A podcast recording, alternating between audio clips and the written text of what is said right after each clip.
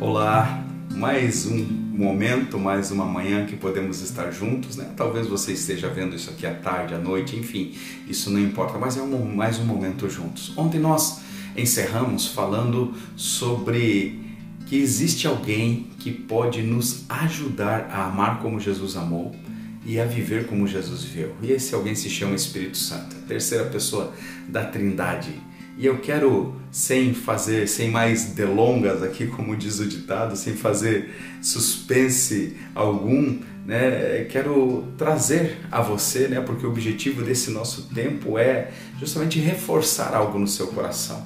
Nós já ministramos no domingo, mas quando nós aqui, dia após dia, ainda mastigamos, né, esse aspas aqui no mastigamos um pouco mais ainda a palavra, é para que ela realmente penetre a nossa mente e o nosso coração.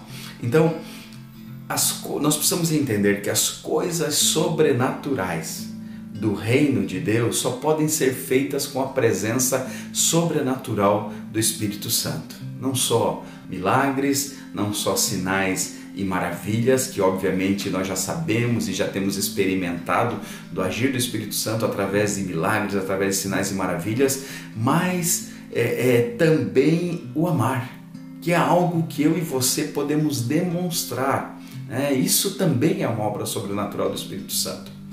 Quebre paradigmas. Talvez até hoje você ache que ser cheio do Espírito Santo é só para sair aí curando as pessoas, libertando os cativos, curando os enfermos, sarando os feridos, né? E por aí vai o texto bíblico.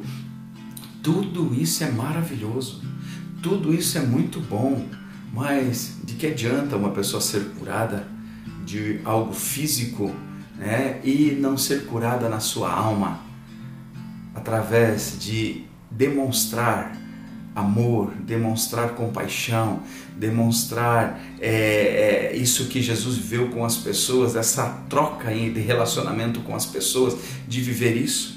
Uma pessoa ferida, uma pessoa marcada se fecha para essas coisas, mas através da ação do Espírito Santo na vida dela, ela tem a possibilidade de novo ser curada e de novo se abrir para esses relacionamentos. Então, esse é o papel do Espírito Santo. Perceba que Jesus falou sobre amar a Deus, amar ao nosso próximo, e agora ele fala: amem uns aos outros.